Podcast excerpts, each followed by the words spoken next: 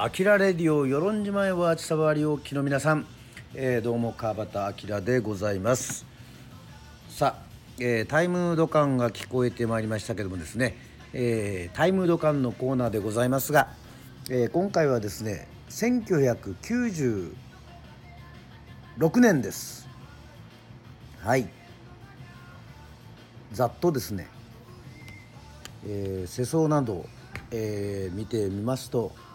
日本国内のウェブサイト増加、えー、ポケモン、えー、たまごっちなどヒット。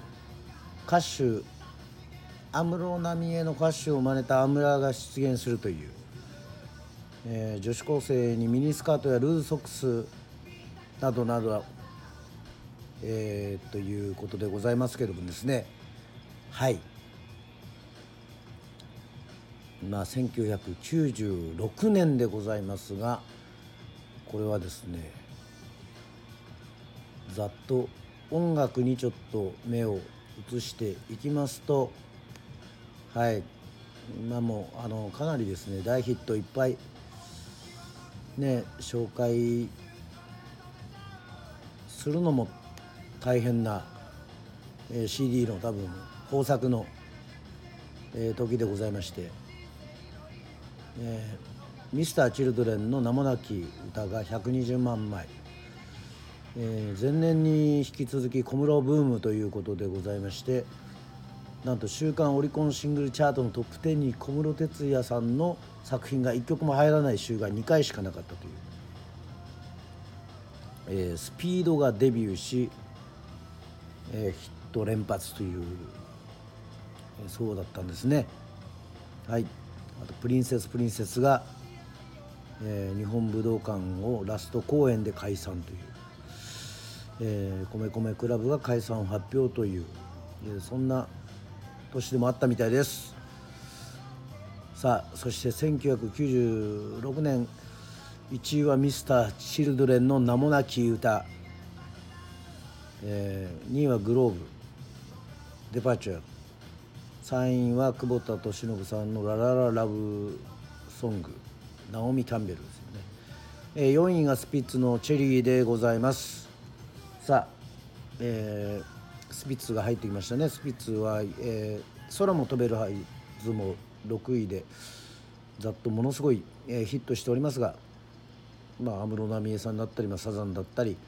まあ、パフィーパフィーの「アジアの純真」これが私の生きる道など。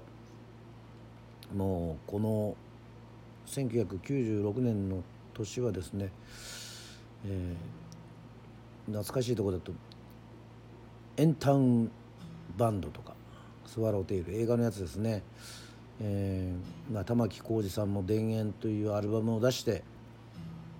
えー、グレーもウルフルズもイエローモンキーもえー、とにかく、まあ、奥田民生さんの「移住ライダー」など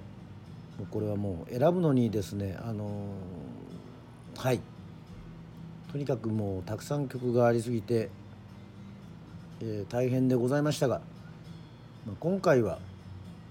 えー、スピッツの「チェリー」にいたしました。はい、まあ、スピッツたくさん好きな曲あるんですけどもまあ、チェリーね1996年で、まあ、桜を多分テーマに多分じゃないですね、えー、テーマに歌ってるということでたまにカラオケでもう歌うっていうことでございまして、えー、今回、えー、チェリーをそしてあのねうちの、えー、手前味噌ですけども、えー、村中屋洋服屋なんですけども はいえっ、と えー、学生服、えー、ちょっとまあ扱ったっていうんで、まあ、ちょっと、まあ、楽しい曲がいいかなというふうに思いましてこの「チェリー」をちょっと選ばさせていただきました。はい。それでは1996年のタイムドカンでございます、えー、聞いてください。スピッツでチェリー。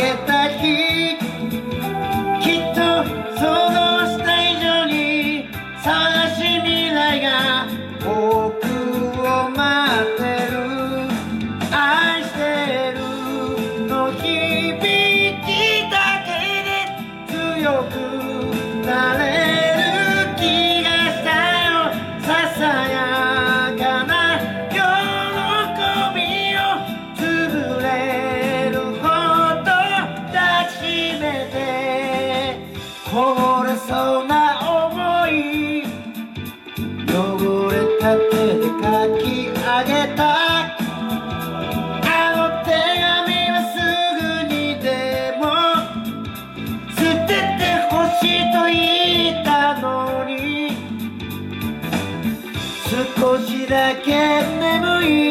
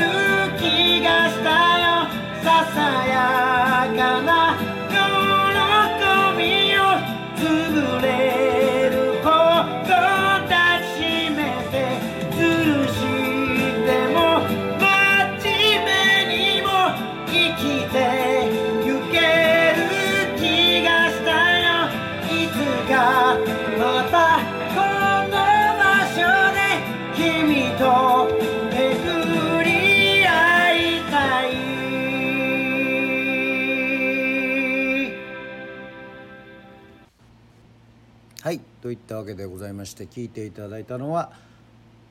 スピッツで「チェリー」でございましたけどもやはり草野正宗さんのこの高音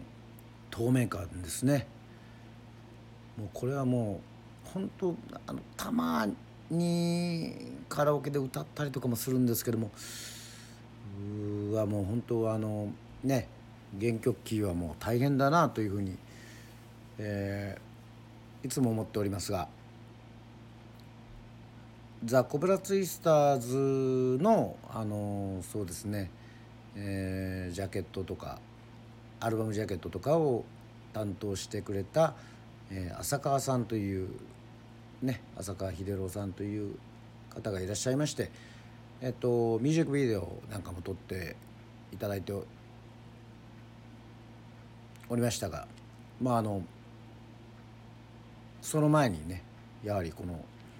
スピッツがこう快進撃を続ける中で、ね、普通にあの妹の影響でこのアルバムとかあの初期の方からねあの見てるんですけどもまあその時は意識しなかったんですけどまあ、あと奥田民生さんとかねあのそういったねあのやっぱりこうすごい方と仕事をさせていただいたっていうのがねあのすごくあの印象深くありまして、えー、今回、えー、スピッツの「チェリーを」えー、取り上げさせていただきました。これから多分時代をですね、えー、遡れば遡るほどこう曲のチョイス選曲がね難しくなるっていう。まあ多分はい。いっぱいありますからね。はい。またそれも楽しみにしております。といったわけで次はタイムドカン。1995年でお会いしたいというふうに思っております。はい。それではまたお会いしましょう。あきらレディオでした。バイバイ。